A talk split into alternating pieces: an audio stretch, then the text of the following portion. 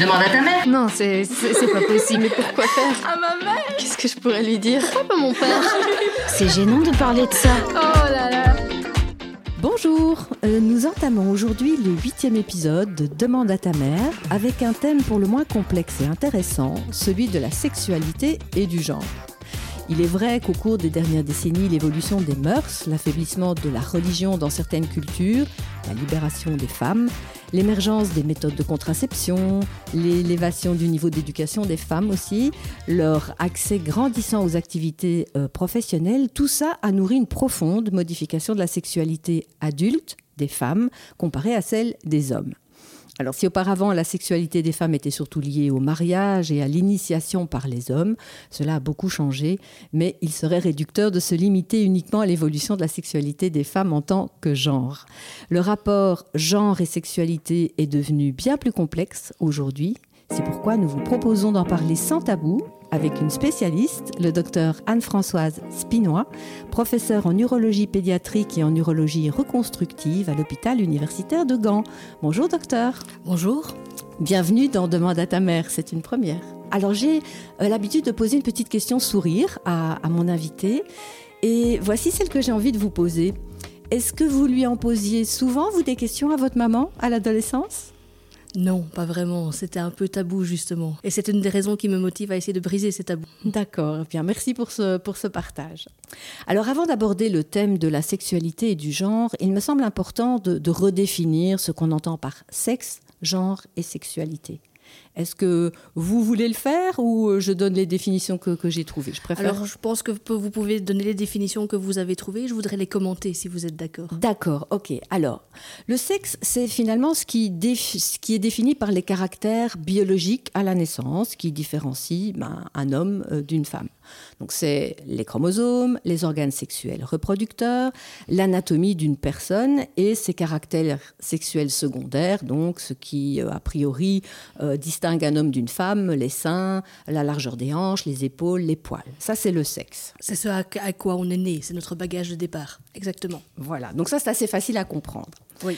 Le genre ou l'identité de genre, c'est ce qui est défini par la société ou par la personne elle-même, indépendamment de son sexe de naissance.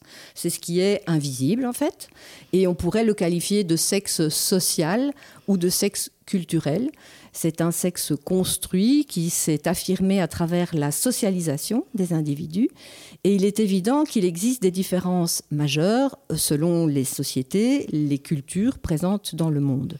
Et le genre détermine ce qui est attendu, permis ou estimé chez une femme ou un homme dans un contexte donné notre société aussi se, occidentale se définit de manière très binaire, avec l'identité de genre masculine ou féminine, tandis que d'autres sociétés, le, le, le, genre en Amérique du Sud, sont traditionnellement définies avec beaucoup plus de variations de genre. Donc ce, ce background culturel est très important, mais effectivement, c'est la, la façon dont la société nous définit. D'accord. Et enfin, la sexualité, c'est encore autre chose. Et je me suis basée sur la définition de l'OMS, en la raccourcissant un petit peu.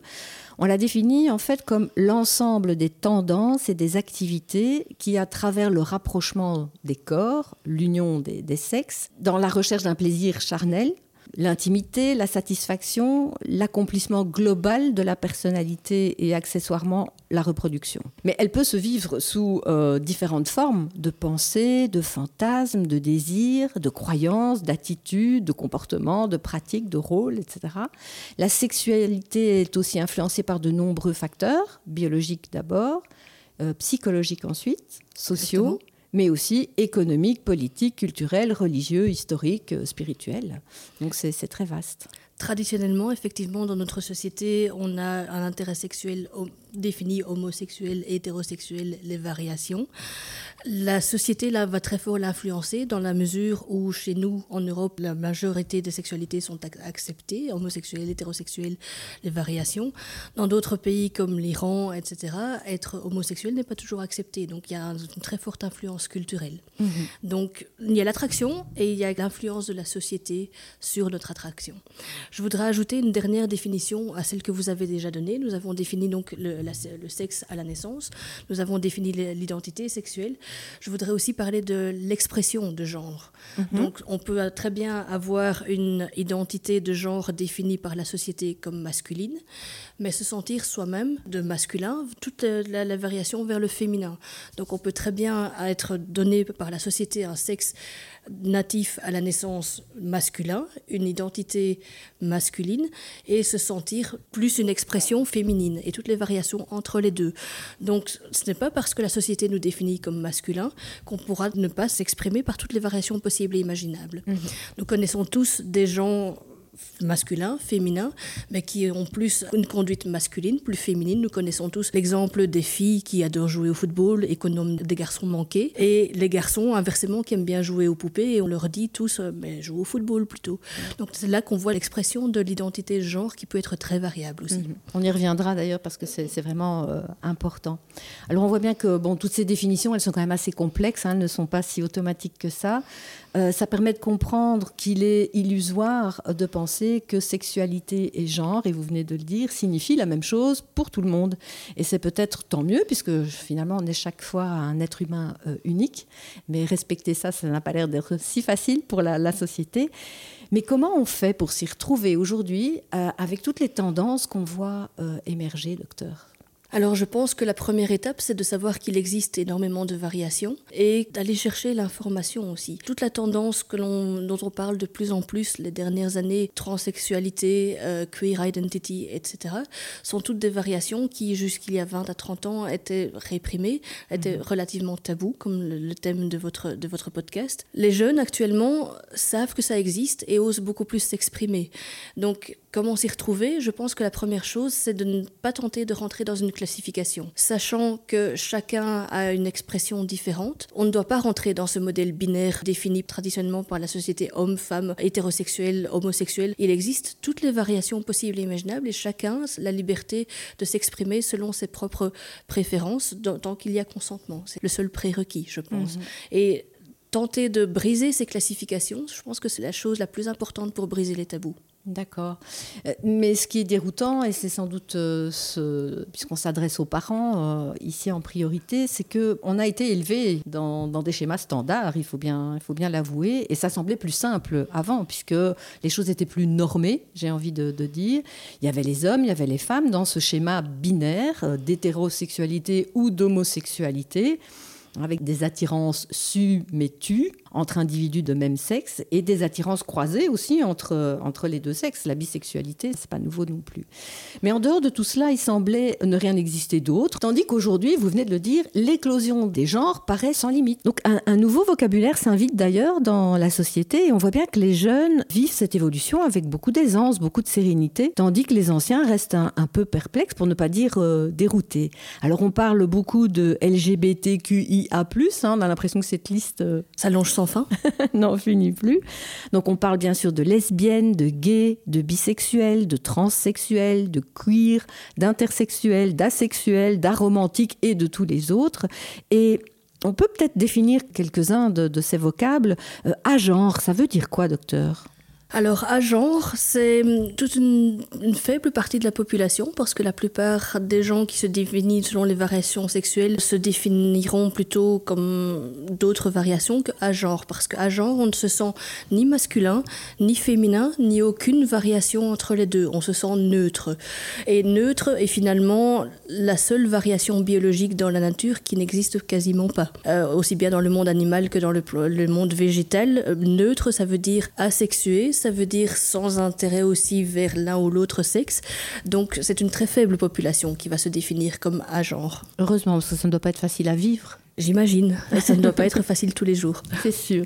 Alors, euh, queer, ça paraît bizarre et c'est pas étonnant, puisque queer, ça veut quand même dire un peu bizarre. Alors, est-ce que ça veut dire bizarre ou est-ce que ça veut dire une, autre expression de sa féminité interne? Euh, C'est une autre question. Selon les, traductions que l'on utilise, selon la façon dont on utilise ce vocabulaire queer, Queer voudra essentiellement dire euh, une expression de genre masculine, mais avec des variations vers la fémininité. Nous connaissons tous, dans les, les couples gays traditionnellement, parfois il y a quelqu'un qui a une tendance plus féminine. Mm -hmm. Ce sera ce genre-là essentiellement, une des variations. Donc tout le monde qui est gay aussi avec euh, tendance plus féminine ne se définira pas forcément comme queer.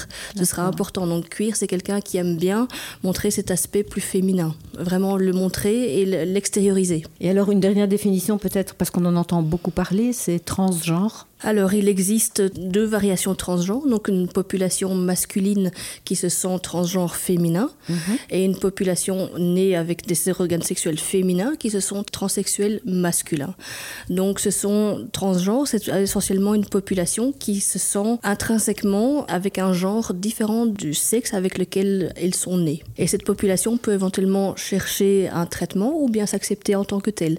Donc, il existe aussi de nombreuses variations à travers l'expression du transgenre. Est-ce que ces tendances, elles ont toujours existé dans l'humanité ou bien elles se révèlent aujourd'hui euh, pour toute une série de, de raisons? Je pense qu'elles ont toujours existé au sein de l'humanité. Quand on voit aussi traditionnellement, même dans les, les peintures hiéroglyphiques ou dans les anciennes sculptures de la Rome antique ou de la Grèce antique, parfois c'est dans le théâtre, leurs représentations ou leurs écrits, on voit toujours cette expression d'hommes plus féminins, de femmes plus masculines. On voit différentes variations. Traditionnellement aussi en Amérique du Sud, euh, cette expression a a été représentée dans les peintures rupestres, donc je pense que cette expression a toujours existé, mais selon les époques, c'est plus ou moins exprimé. Donc c'est cette liberté d'expression peut-être qui nous donne cette impression que ça émerge aujourd'hui, alors qu'avant, ces gens étaient réprimés. Je pense que ça existait avant dans notre culture aussi, mmh. dans, dans la Renaissance, traditionnellement aussi, on a eu une, une liberté d'expression dans le théâtre, mmh. dans la vie de tous les jours, qui a été fortement réprimée par la suite et qui est en train de réémerger. Je pense que finalement, cette variation d'expression de genre a toujours existé, mais le balancier de l'histoire nous permet de l'exprimer peu ou moins à certaines périodes. C'est vrai que à la Renaissance, l'extravagance en fait vestimentaire des hommes et des femmes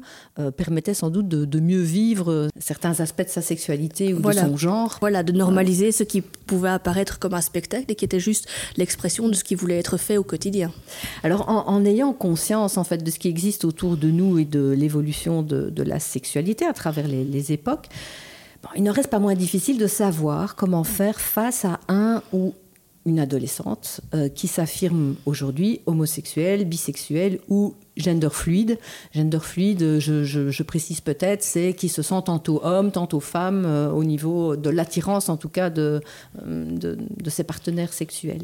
Donc quel conseil peut-on donner aux parents euh, tout en rappelant quand même que l'orientation sexuelle, ça se ressent, ça ne se choisit pas. On ne décide pas d'être homosexuel. Alors je pense qu'effectivement, il y a une première chose très importante. Là.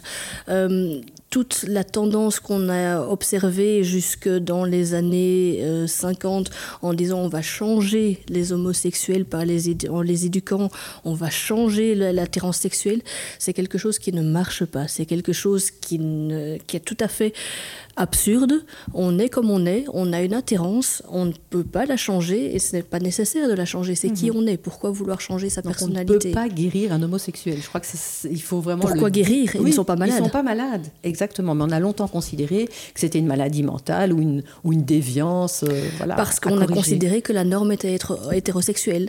On revient à la définition de qu'est-ce qu'est notre norme. Mais donc une première chose, c'est notre attirance sexuelle, on ne la change pas. Vous aimez le bleu, vous allez toute votre vie aimer votre bleu, ou ça peut changer avec le temps, mais vous ne pouvez pas changer le fait que vous aimiez le bleu. C'est la même chose pour votre attirance sexuelle. Première chose, c'est les parents qui se disent en leur, donnant un séminaire ou une éducation, on va changer ça. Non. Première chose, c'est accepter votre enfant comme il est et aider-le. C'est la meilleure chose pour avoir des bonnes relations avec votre enfant. Mmh, c'est sûr.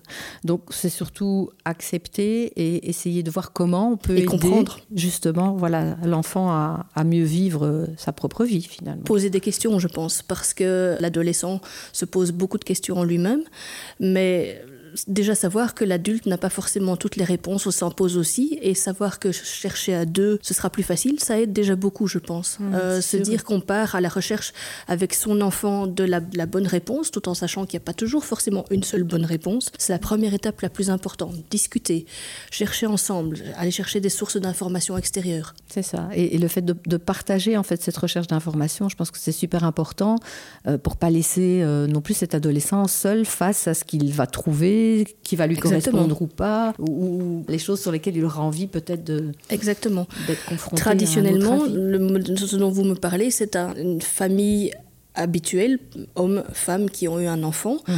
Euh, c'est ce qu'on voit encore le plus souvent dans la société actuelle. C'est en train de changer. On voit de plus en plus de couples homosexuels qui ont des enfants. Donc le modèle qui a été imprimé chez nos enfants va changer petit à petit. Mais donc la première étape, c'est venant de cette famille traditionnelle homme-femme qui ont eu un enfant et l'enfant se pose des questions, montrer qu'il existe d'autres familles, qu'il existe d'autres façons et se dire voilà, on va voir comment ça marche chez d'autres personnes. Mhm. C'est une étape aussi également très importante. Cette éducation finalement à la pluralité des choses, c'est pas si évident quand on l'a pas reçu soi-même en tant que parent, qu'on soit hétérosexuel ou homosexuel D'où l'importance de diffuser l'information, je pense. La première mhm. étape, c'est de savoir déjà qu'il existe d'autres types de familles que la famille traditionnelle française, belge, papa, maman, trois mhm. enfants. Euh, il existe d'autres modèles. C'est certain. On, peut quand même aussi se poser la question suivante, puisqu'aujourd'hui les adolescents évoluent vers les réseaux sociaux, euh, subissent beaucoup d'influence aussi par ce qu'ils entendent, voient et écoutent. Et est-ce qu'il peut euh, y avoir malgré tout une influence à certains moments ou une pression sur l'adolescent qui est en quête de son identité de, genre ou par rapport à son orientation sexuelle aussi? C'est pas toujours aussi automatique. On peut se sentir attiré vers les filles, vers les garçons et puis après faire un choix ou faire le choix des deux d'ailleurs. Mais puisque tout le monde le fait, il semble y avoir aujourd'hui une espèce de, mode qui pourrait pousser l'adolescent à vouloir en être, alors que lui, c'est peut-être qui il est ou ce qu'il a envie de faire. Et, on pense notamment aux réseaux sociaux, mais aussi à cet accès facile à la pornographie, euh, pornographie en, tout genre d'ailleurs, hein, et pas seulement celle à laquelle on pense euh. Donc ça, c'est une mise en garde. Il faut, faut, être attentif à ça. Comment on accompagne les ados là-dessus? Je pense que de nouveau, euh, mise en garde, c'est plutôt une question d'accompagnement parce que je pense que la pornographie, tout comme la diversité de genre, elle a toujours été présente. Elle est tout simplement plus accessible. Elle est plus accessible et celle qu'on voit est aussi beaucoup plus variée que celle qui a traditionnellement été présente jusqu'il y a quelques années. On voit beaucoup plus de films homosexuels euh, plutôt que les hétérosexuels. On voit beaucoup plus de variations et c'est important aussi d'en discuter avec l'enfant. Donc plutôt que de nouveau mettre cette, cette euh, pornographie comme un tabou et éventuellement dire voilà, euh, la pornographie, ce que tu vois sur Internet, c'est toujours exagéré. On va toujours chercher les gens qui vont faire les choses les plus extrêmes parce que c'est ça qui intéresse toujours mhm. sur Internet. c'est du cinéma. C'est du cinéma euh, avec ses effets spéciaux comme pour les cascades. Mais par contre, comme pour le cinéma, il y a toujours un fond de vrai. Donc ce fond de vrai est exagéré, mais ce fond de vrai, il est là. Donc euh, des relations homosexuelles, des relations de trio, des, des, relations avec deux femmes, des relations avec des gens de variation sexuelle ou des gens qui changent leur goût avec le, temps, ça existe. Mais de mhm. nouveau, euh, sur la pornographie, ce sera exagéré et ce sera important d'en discuter et éventuellement de montrer certains sites aussi ensemble avec, avec l'enfant et de dire voilà, là c'est exagéré, là c'est pas comme ça dans la vie réelle parce que un couple dans la vie de tous les jours, c'est pas ce qu'on voit sur Internet. Mhm, c'est sûr.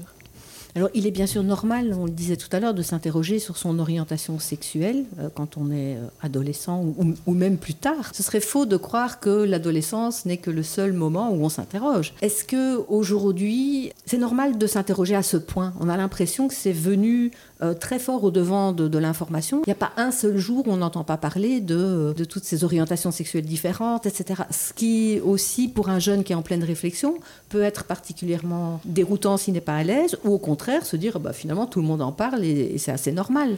Comment mettre le curseur au bon endroit en fait? Est-ce qu'il y a un bon endroit? C'est une bonne question. Alors je pense que de nouveau, depuis toujours, il y a toujours eu cet intérêt de discuter de la sexualité, d'attribuer un certain mal-être à certains problèmes de sexualité. On mm. connaît tous le nom hystérique. Traditionnellement, avant, les femmes qui étaient hystériques mm. euh, parce qu'elles étaient dépressives, parce qu'elles n'étaient pas heureuses en, ménage, on leur faisait une hystérectomie, on leur enlevait leurs organes sexuels. Mm. Donc cette tendance a toujours existé. Je pense que actuellement, on rend ça tout simplement beaucoup plus discutable. Euh, c'est beaucoup plus facile et c'est là le point le plus important, je pense. Dans la vie de tous les jours, oui, tout le monde en parle parce que c'est l'intérêt de tous les jours aussi. La sexualité fait partie des besoins naturels comme manger, boire et c'est quelque mhm. chose qui occupe tout le monde à tous les âges. Dire aussi que c'est uniquement à l'adolescence, c'est pas vrai. Nous connaissons tous certaines personnes qui, depuis toujours, ont un certain mal-être, ne savent pas toujours expliquer pourquoi, ne l'attribuent pas forcément à une sexualité qui n'est pas bien reconnue et se rendre compte plus tard, à 30 ans, 40 ans, donc loin après la puberté, mhm. que finalement, tout ce mal-être depuis des années, il était là parce qu'on ne se rendait pas compte, mais on était attiré par un autre sexe que ce qu'on pensait. Et donc, identifier ce mal-être, en discuter, ça aide, je pense, à tous les âges à se sentir mieux dans sa peau et à comprendre quels sont les problèmes. Mhm. Mais c'est sûr que même si euh, l'ouverture est peut-être plus grande aujourd'hui, la sexualité reste malgré tout tabou, et on le voit mhm. bien dans certaines tranches de vie. La sexualité des seigneurs dans les homes, par exemple, ça reste tabou. La sexualité des handicapés, ça reste tabou. Donc il y a toujours ce côté, cette réticence à admettre que la sexualité fait partie de la vie normal et de tous les jours, comme, comme vous venez de le dire. C'est notre côté religieux qui est toujours. Euh, Alors je pense qu'effectivement, en Belgique, en France, en Europe du Nord, nous avons une prépondérance de, l'influence de l'Église, effectivement. Et donc, l'Église, traditionnellement, le sexe est uniquement pour servir à la reproduction. Le mhm. sexe, une fois qu'on a eu ces trois enfants, on n'est plus censé avoir de sexe. Euh, alors que c'est une méconnaissance, je pense, de la vie de tous les jours. À côté de ça, on voit quand même dans certains milieux, même d'Europe du Nord, que les milieux moins catholiques, les milieux plus neutre euh, parle beaucoup plus facilement du sexe. Et c'est dans ces milieux que l'ouverture vers le transgenre, vers l'homosexualité est la plus grande. Vous êtes ici à Gand, qui est typiquement la ville de la liberté sexuelle, de, de, de l'identité transgenre. Gand se veut une ville tout à fait anti-religieuse. Gand se veut le pendant de Liège avec son université libre. Gand a également une université libre, par opposition à d'autres villes de Belgique comme Leuven, comme Louvain, mhm. avec leur université catholique, avec l'influence catholique traditionnellement, je pense que dans certaines parties de la, de la population, une certaine influence catholique et du background sera très importante. Mhm. Mais d'autres courants existent et il est important de parfois aller chercher l'information où elle existe, même si elle n'est pas forcément à l'endroit où on s'attend à la trouver, ayant été élevé par exemple dans un background catholique, ayant été élevé dans un background traditionnel. Non, il existe d'autres canaux d'information. Et je pense que des, des séances d'information comme aujourd'hui sont très importantes. Aller chercher l'information où elle existe elle est là. Et mhm. adressez-vous au bon, bon professionnel. Je voudrais qu'on revienne un peu à l'identité de genre, parce qu'il euh, y a quand même euh, un, moment important aussi dans la naissance de l'identité de genre ou dans la prise de, conscience, c'est l'enfance. Euh, à quel âge un enfant prend-il conscience qu'il est un garçon ou une fille? C'est compliqué comme réponse, dans le sens où ce concept a évolué avec le temps aussi. L'éducation a évolué avec le temps aussi. Donc traditionnellement, jusque récemment, l'enfant était à la naissance un garçon ou une fille, euh, et on allait éduquer l'enfant garçon, fille, bleu, rose, euh, les jouets additionnels on sait que au niveau éducationnel, un enfant commence à se rendre compte de, son sexe, zizi, pas zizi, euh, vers 3-4 ans. Euh, donc il fait une exploration de son corps Voilà, exactement. Donc c'est l'âge où on commence un peu à, chipoter, à regarder un peu, ah, je suis différent de maman, ou je suis comme maman. C'est l'âge où il commence. Maintenant, savoir ce que ça veut dire garçon, fille, c'est un peu plus tard, c'est vers 5-6 ans.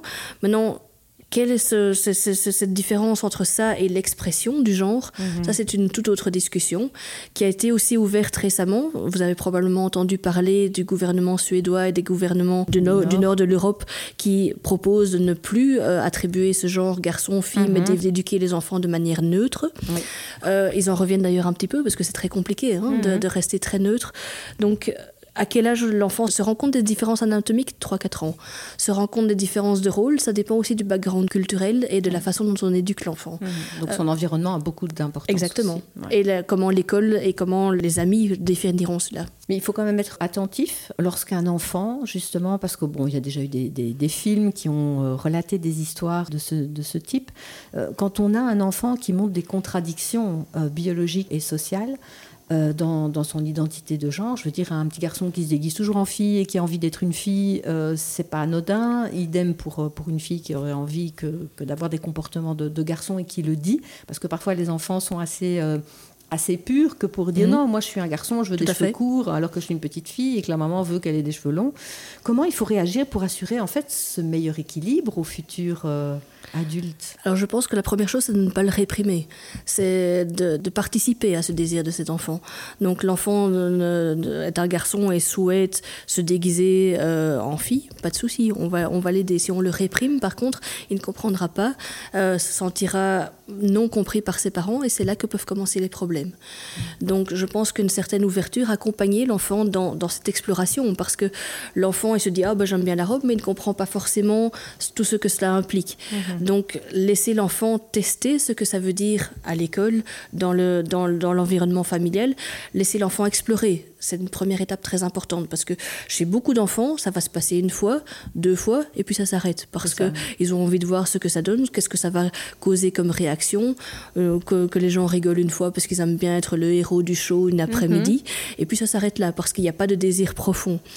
Maintenant, chez d'autres enfants, moins fréquents, ce désir se maintient. Et alors là, c'est important, je pense, d'aller assez consulter un, psychologue, psychiatre, euh, pédopsychiatre mhm. pour accompagner cet enfant parce que finalement l'enfant doit être accompagné, doit pouvoir être aidé à comprendre tout ce que cela implique, sachant aussi que ça n'aura des implications physiques qu'à partir de 13, 14 ans, à partir du moment où des premiers signes pubertaires pourront apparaître et pourront éventuellement le gêner. Mhm. Mais jusqu'à cet âge-là, accompagner l'enfant dans son comportement, c'est la première étape parce que le plus souvent, ça s'arrêtera de soi-même. Alors, on voit aussi euh, aujourd'hui une augmentation des transgenres euh, et ces personnes qui, je rappelle, ne se reconnaissent pas dans le sexe qui leur a été attribué à la naissance de façon euh, biologique et qui, qui se reconnaissent dans, dans l'autre sexe. Les chiffres parlent, mais je ne sais pas si, si ces chiffres sont, sont justes, docteur ça concernerait 3 à 5% de la population en Belgique, ce qui paraît énorme, puisque c'est 300 euh, à 500 000 personnes quand même. Alors on voit aussi l'émergence de centres, de cliniques, de services spécialisés dans l'accompagnement de, la transidentité, que ce soit à Bruxelles, à Liège, mais sans doute à Gand euh, aussi. Euh, quelles sont justement ces spécificités qu'offrent ces structures et à qui s'adressent-elles? Est-ce qu'elles s'adressent aux enfants, aux ados, aux adultes ou uniquement aux adultes? À tout le monde. Premier message. Ici à Gand, nous avons, comme vous dites, un centre spécialisé. Nous étions, je pense, un des premiers centres euh, centralisés à propos de cela, parce qu'il a été commencé il y a, il y a 30 ans de cela. Et il s'adresse aussi bien aux enfants qu'aux adolescents qu'aux adultes. Mm. Tout simplement parce que quand des parents sont déroutés parce que justement un enfant continue à dire moi je me sens pas garçon ou je me sens fille, mm-hmm. moi je voudrais bien par contre continuer à évoluer dans l'autre sexe, nous avons une structure de, de pédopsychiatres qui vont pouvoir accompagner l'enfant dans cela à tous les âges. Dans un premier temps, ce sera un accompagnement discuter de ce que ça veut dire, de ce que ça implique au quotidien. Et si on accompagne l'enfant en disant voilà c'est un petit garçon mais on va toujours l'habiller en jupe parce qu'il aime bien et mhm. qu'on fait cela, comment est-ce que l'enfant va vivre ça jusqu'à la, la, période de l'adolescence? La période de l'adolescence commence éventuellement la discussion avec les psychiatres. Est-ce qu'on va tenter de freiner l'adolescence? Est-ce qu'on va donner des hormones? Donc des hormones pour le sexe opposé C'est la première question. Et donc ça c'est quelque chose qui se fait euh, en Europe en tout cas à partir de l'âge de 12, 13, 14 ans, qui se fait même beaucoup plus tôt aux, États-Unis, euh, sans consensus européen. Nous, en Europe, on n'est pas d'accord avec ça. On préfère commencer vraiment vers l'âge de 10-12 ans, avec des critères spécifiques reconnus par euh, des, psychiatres. Si l'enfant vraiment continue à s'identifier dans le sexe opposé, on pourra éventuellement freiner la puberté pour qu'une petite fille ne développe pas des seins mhm. qu'elle ne, qu'elle ne veut pas avoir, pour qu'un garçon ne développe pas une pilosité qu'il ne souhaite pas avoir. Et donc ça, c'est l'étape suivante. Après cette première période de l'enfance, est-ce qu'on va freiner la puberté Et pendant ce, freinage de la puberté, est-ce que l'enfant continue à s'identifier dans le sexe opposé? Et donc, c'est le moment où interviennent donc les endocrinologues pour aider à passer ce cap de la puberté. Un peu plus tard, interviennent éventuellement, après les endocrinologues, après le test de, l'âge adulte, éventuellement la chirurgie. Et donc ça, c'est l'étape suivante. La chirurgie en Europe n'est jamais faite avant l'âge de 18 ans. Parce que nous, nous voulons tout d'abord que l'enfant, qui n'est plus un enfant à l'âge de 18 ans, mhm. mais d'abord soit certain de son choix pour une, période assez longue. Consentement vraiment. De consentement et aussi d'être certain pendant une, période assez longue qu'on ne s'est pas trompé. Mhm. Parce qu'on voit fréquemment des enfants de 12-13 ans qui disent pendant un an ou deux, oui, mais je me sens du sexe opposé, mais qui, qui n'évoluent pas comme ça avec, avec l'adolescence, qui changent d'avis dans la vie de tous les jours. Nous, ce les, enfants, les gens qu'on traite comme transgenres, ce sont des gens qui vraiment s'identifient de manière dans la vie courante pendant un minimum de deux ans comme étant du sexe opposé. Alors là, après deux ans de traitement endocrinien, pour ceux qui le souhaitent, parce que tout le monde ne le souhaite pas, c'est important aussi, on peut passer aux étapes suivantes afin d'adapter le corps à cette, mhm. à cette identité, donc de transformer un corps féminin vers un corps masculin et inversement de transformer un corps masculin vers un corps féminin si le patient le souhaite, parce que tout le monde ne le souhaite pas. Certaines personnes transgenres se sentent suffisamment bien dans leur corps avec juste l'aide d'hormones du sexe opposé. Euh, une dernière question peut-être, c'est important aussi d'accompagner bien sûr l'enfant, l'ado et, l'adulte dans, dans ce cheminement et dans cette transition si elle doit avoir lieu, mais c'est indispensable que son environnement, donc ses parents, ses proches, se fassent accompagner aussi pour euh, permettre à, cette personne de vivre au mieux cette expérience de vie finalement. Alors si les parents le souhaitent, oui, ils peuvent se faire accompagner. Dans ma pratique quotidienne, je vois beaucoup de parents qui viennent d'abord chercher de l'information pour savoir comment accompagner leur enfant de manière optimale pas forcément qu'ils se sentent mal eux-mêmes, mais qui veulent, qu'ils ont vraiment cette volonté de dire voilà, moi c'est mon enfant, je veux pas le perdre, et si, si je réagis mal, si je réagis comme parfois ma première réaction serait, je vais perdre mon enfant, je vais perdre ce mhm. contact avec mon enfant et qui viennent chercher de l'information. Donc je pense que première chose, c'est l'information, elle est disponible, on est là pour la donner, tout le monde est le bienvenu pour chercher de l'information. Et qu'on soit parent d'un patient ou qu'on veuille juste accompagner, qu'on soit ami, cherchez dans les bonnes sources l'information et venez poser des questions. C'est pour ça que des podcasts comme celui d'aujourd'hui sont faits, euh, mhm. diffuser cette information. Très bien. Ben, je pense que c'est un, un, beau mot de la fin pour cette, euh, cette première partie. Et euh, j'ai vraiment envie de vous donner rendez-vous pour un autre épisode, docteur. Merci beaucoup d'avoir été avec nous. Merci pour l'invitation, c'était un plaisir.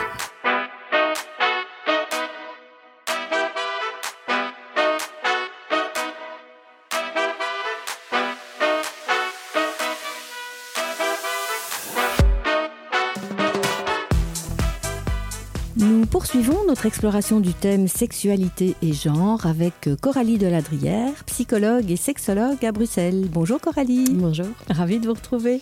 Alors la question du genre et de la sexualité est naturelle dans la construction de l'être humain. Pourquoi le rôle du parent à chacune des étapes de cette construction est-elle importante et comment l'envisager au mieux?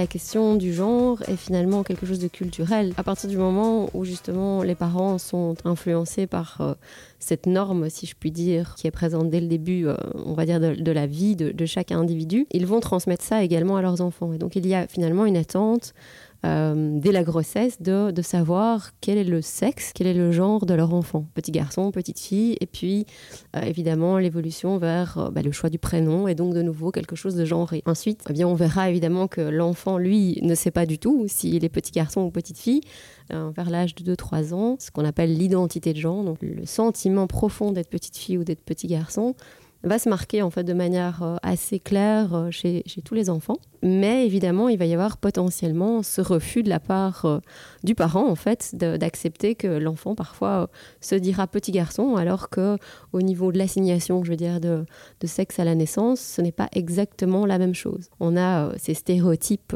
culturels en fait qui vont être rappelés par les parents. Mhm. Et donc c'est vraiment hyper important, je pense, de le rappeler, c'est que le parent a une influence sur son enfant, mais une influence euh, qui peut parfois être négative. Donc l'idée, c'est vraiment de pouvoir être ouvert. On a évidemment, en tant que parent, des idées préconçues, la volonté finalement de, voilà d'avoir euh, un comment dire un enfant qui correspond à ce stéréotype, ces, ces, convenances sociales, ces, ces idées euh, qui nous ont été apprises culturellement. Mais en réalité, c'est quelque chose qui est vraiment, j'allais dire, profond et inné. Mhm. Donc, de la bienveillance, c'est évidemment ce qu'on peut envisager, on pourrait encourager de la part des parents une ouverture d'esprit. Alors je pense que la société de plus en plus nous aide à, être un peu plus ouvert d'esprit, euh, mais certains parents restent quand même cloisonnés, coincés dans des idées euh, mhm. préconçues par rapport à ce qui est acceptable ou pas acceptable, par rapport de nouveau à de la religion, la culture, et des choses comme ça. C'est donc accompagner l'enfant dans la différence peut-être qu'il exprime mais qui ne se révélera peut-être pas jusqu'au bout être une, différence importante. Mais c'est vraiment, c'est comme pour tout, je dirais, dans, dans, l'évolution, dans l'éducation d'un enfant, c'est le fait de se sentir aimé, donc cet amour inconditionnel dont on mm. parle chez l'enfant euh, pour qu'il puisse se, développer de manière adéquate. Euh, cet amour inconditionnel, on, le répète, c'est vraiment la question de, il n'y a pas de condition à aimer. Donc la condition, euh, ce serait euh, de dire je t'aime si tu es un petit garçon tel que assigné à la naissance. Alors qu'en réalité, c'est pas le cas. Il n'y a pas besoin finalement de mettre de conditions pour aimer en tant que parent. Mhm. Et puis plus tard, parce que ça aussi c'est vraiment important, je dirais que le parent doit être vraiment présent à l'âge de la puberté parce que à la puberté, il peut y avoir des changements. Même si l'enfant a été très sûr de lui euh, pendant de nombreuses années par rapport à sa, question de genre, donc euh, est-ce qu'il est petite fille, petit garçon, eh bien à la puberté, il pourrait y avoir des doutes. Et donc le parent doit être présent et c'est encore une fois une question d'ouverture, de communication, d'écoute, euh, de soutien de sa part pour pouvoir justement le laisser euh, évoluer vers, vers son identité et surtout vers son épanouissement. Mhm. C'est une question d'information aussi, hein, euh, parce que voilà, on a, on a tous été euh, éduqués quelque part dans, dans, des schémas standards et très binaires dans, dans, nos sociétés. Et c'est vrai qu'a priori, ben, chaque parent rêve de normalité et de singularité aussi pour son enfant, mais pas forcément sur le plan de la sexualité. C'est ça qui est quand même un petit peu confrontant aujourd'hui. Mais pourquoi est-ce si dérangeant finalement euh, pour un parent de devoir faire face peut-être un jour à une différence exprimée, voire un, coming out? Et même le mot est dérangeant dans notre société. Quand on mhm. parle de coming out, c'est toujours euh, comme si c'était une catastrophe. Mais parce qu'on revient de nouveau à cette question de normalité. Qu'est-ce que c'est la normalité en fait? Et de nouveau, elle fait référence à des normes euh, qui sont religieuses, culturelles, apprises en réalité. Donc, euh, dans certaines cultures, euh, on ne parle pas justement de binarité homme-femme. Je dirais qu'on est vraiment dans, une différence entre sexe et genre. Donc, on peut avoir justement des attributs sexuels homme ou femme, donc garçon ou fille, mais ça ne veut pas dire pour autant qu'on se sent qu'on est garçon ou qu'on est fille. Et donc, de nouveau, cette norme est remise en question. C'est quoi la normalité? On parle dès le départ, en fait, de, de normaux et de déviants. Et donc, mhm. on parle, et c'est très choquant, hein, parce que finalement, on se dit que alors euh, un, voilà, un individu qui serait euh, hors norme, ce serait un individu qui n'est pas exactement le standard de la religion, de la culture dans laquelle il se trouve. Mhm. Euh, alors que bah, si on fait référence à d'autres cultures, ben, c'est tout à fait acceptable. Donc, tout à fait. Et puis, je pense que ce qui est souvent intéressant, c'est de faire référence au règne animal. Donc, quand on voit la normalité, c'est quoi finalement? Bah, Chez les chez les animaux, en fait, la normalité, c'est aussi d'avoir des pratiques homosexuelles. Donc, en réalité, euh, euh, finalement, les animaux nous apprennent sur le fait que euh, eux, ils ne, se, ils ne se prennent pas trop la tête, je dirais, par rapport à cette question de normes, d'acceptables. Et donc, de nouveau, c'est la question de, sortir finalement de cette norme. Et donc, pour les personnes homosexuelles ou bisexuelles, euh, de devoir, comme vous disiez très bien, faire leur coming out, c'est vraiment euh, finalement de s'affirmer, de dire euh, ce dont ils ont besoin pour être heureux. Et c'est tout à fait inacceptable de se dire que pour être heureux, l'individu doit justement devoir se battre euh, mhm. auprès de, la société dans laquelle il est inscrit. Donc, euh, donc c'est beaucoup de souffrance en fait. C'est beaucoup de souffrance et on se rend compte que beaucoup d'homosexuels en fait vont soit nier leur homosexualité donc pendant un temps ou pendant toute leur vie donc on peut mhm. voir par exemple des personnes qui pendant toute leur vie vont fonctionner comme hétérosexuels et qui en réalité ont vraiment des pulsions homosexuelles euh, qui va peut-être les, les, regagner plus tard dans leur vie. Donc. Est-ce que c'est parce qu'on relie toujours le coming out uniquement à la sexualité? Or, ce coming out, c'est juste une demande en fait de l'être humain de dire laissez-moi vivre comme j'ai envie de vivre, comme je suis mhm. et, tel que, que j'ai envie d'être heureux. C'est que ça finalement. Oui, mais quelque part il y a quelque chose de très flou dans l'homosexualité. Quand on regarde, en fait, c'est presque une identité. Certains homosexuels se veulent euh, visiblement homosexuels, donc mhm. ils affirment leur sexualité au travers de, de gestes, de, de, vêtements, voilà, de, de coiffure. Et c'est vrai que dans, dans l'inconscient collectif, quand on demande si une personne est homosexuelle ou hétérosexuelle, euh, parfois on, dit qu'elle est, elle est homosexuelle par rapport à, son apparence en mhm. fait. Et je, enfin, moi je me pose la question, il y a pas, mal d'études euh, qui ont été faites en ce sens, c'est pourquoi justement les homosexuels ont besoin de s'affirmer différents euh, au niveau finalement vestimentaire, au niveau de la coiffure, au niveau des pratiques, des gestuels. c'est peut-être justement pour, pour être tranquille en fait, pour que ça soit plus clair et donc... oui, d'un autre côté, il y a autant autant de euh, d'expressions différentes qu'il y a d'humains. Euh, c'est comme si on demandait à toutes les femmes d'être hyper féminines, ce qui n'est pas le cas, ou aux hommes d'être hyper masculins. Donc le, curseur finalement sur la ligne homme, femme ou autre, j'ai envie de dire, c'est très difficile à définir. Et, et c'est pour ça que ma question suivante, elle est orientée plutôt parents. quand un jeune ou une jeune est confrontée en fait à la réalité de, son orientation sexuelle et qu'il ou elle veut l'exprimer et être reconnu euh, comme tel, donc pour la vivre et l'assumer, comment les parents, euh, comment aider les parents à avoir la bonne attitude parce que c'est confrontant par rapport à ce qu'ils sont eux, par rapport à ce qu'ils ont cru euh, transmettre à leur mhm. enfant. Et en fait, l'enfant est différent et il veut vivre cette singularité. Euh, comment on fait pour se rejoindre en fait? Est-ce que c'est euh, il faut prendre de l'information ensemble, il faut rester connecté justement et ne pas s'éloigner l'un de l'autre? Tout dépend finalement de la capacité de l'adulte à, euh, à, pouvoir discuter de ce sujet à partir du moment où justement les jeunes sont baignés là-dedans de manière beaucoup plus évidente mmh. et depuis plus longtemps en réalité que les adultes. Donc je trouve que c'est euh, c'est peut-être là que, que, je dirais que le conseil se trouve, c'est euh, se questionner à l'avance, être capable en tant que parent d'avoir cette ouverture d'esprit, de ne pas s'inquiéter outre mesure, même si euh, pour son enfant on veut toujours le meilleur. Mais en fait le meilleur c'est peut-être justement ça.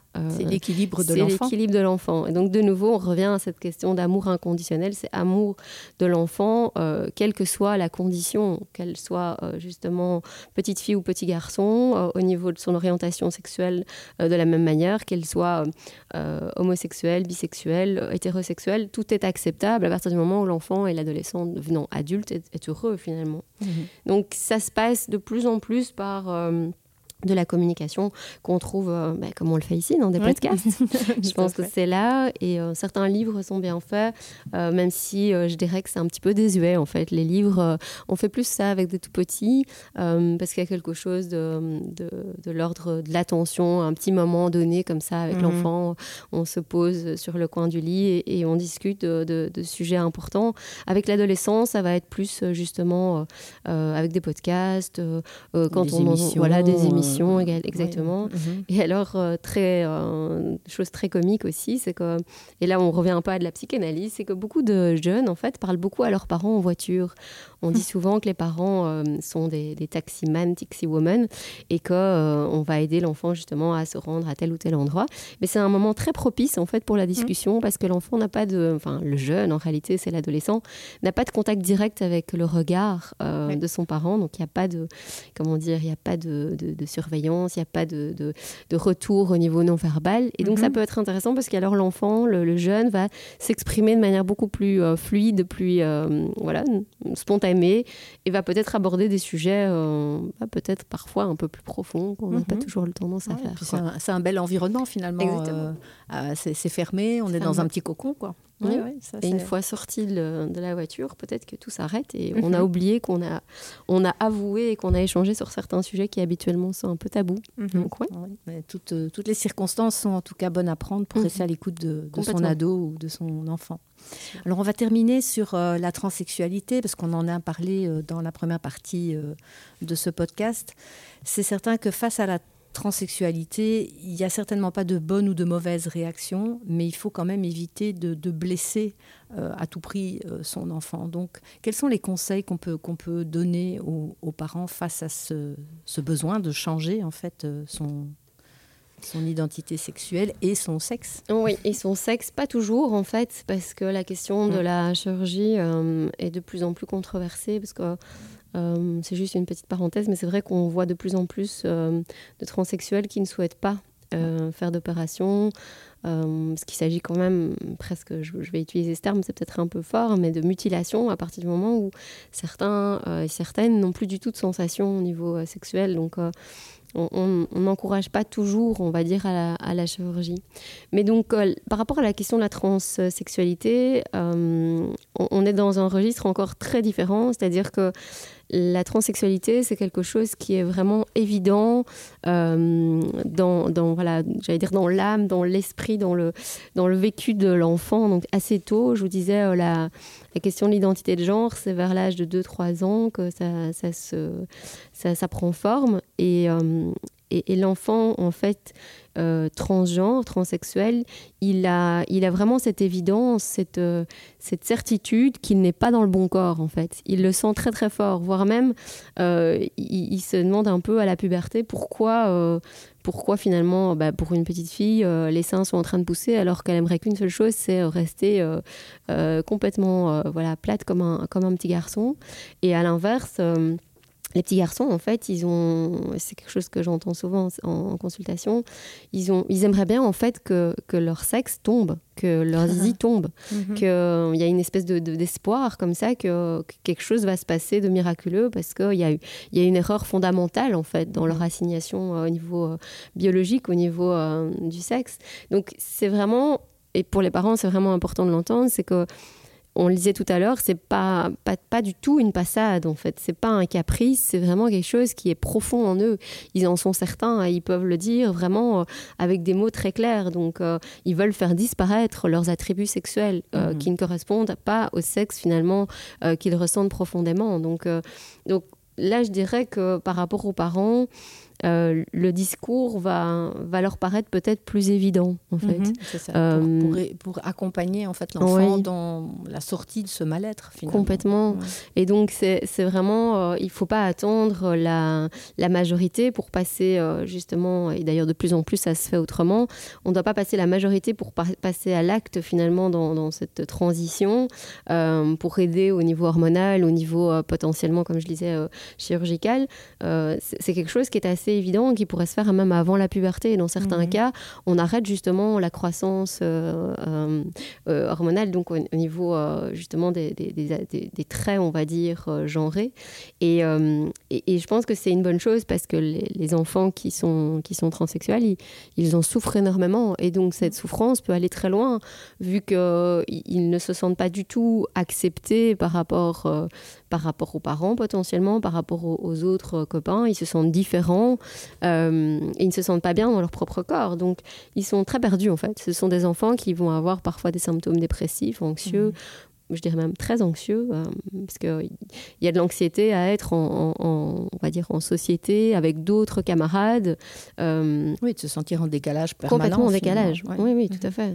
Donc euh, c'est vraiment quelque chose, en tout cas, si on peut transmettre ce message par rapport aux parents, c'est que euh, c'est de l'ordre de l'évident, en fait. C'est l'évidence même. La transsexualité, euh, c'est vraiment quelque chose de très clair, en fait, dans la tête des enfants. Beaucoup plus clair que, voilà, le fait de, se définir comme euh, garçon ou fille ou par rapport à leur orientation de,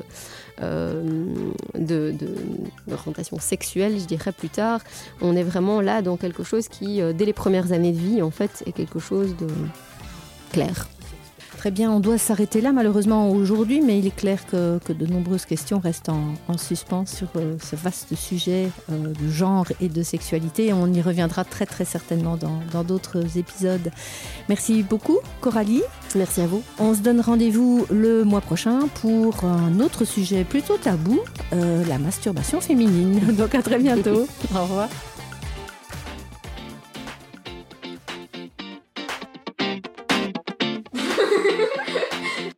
Oh là là